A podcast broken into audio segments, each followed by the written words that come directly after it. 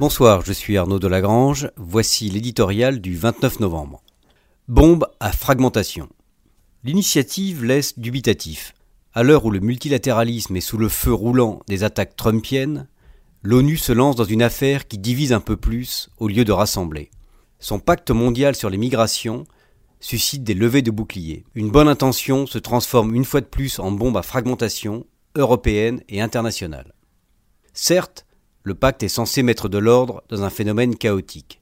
Certes, il se veut respectueux de la souveraineté des États et non contraignant. Mais en se donnant pour but d'assurer des migrations régulières, il ne peut qu'inquiéter. Alors que monte un peu partout la crainte d'une immigration de masse, il donne une idée de flux permanent que la démographie annonce grossissant.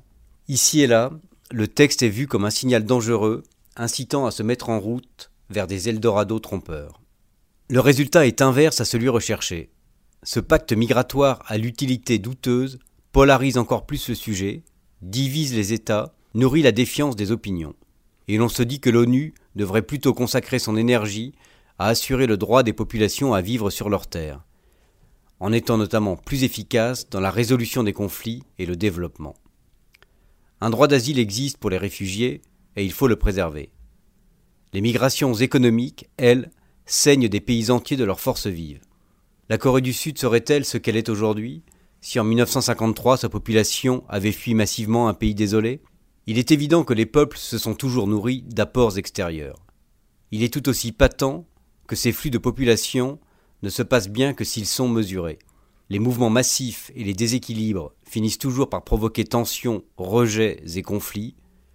Scrutin après scrutin, on voit que la question migratoire est devenue une préoccupation majeure des peuples, elle fait monter les extrêmes et mine nos démocraties, la responsabilité internationale commanderait de ne pas jeter d'huile sur le feu.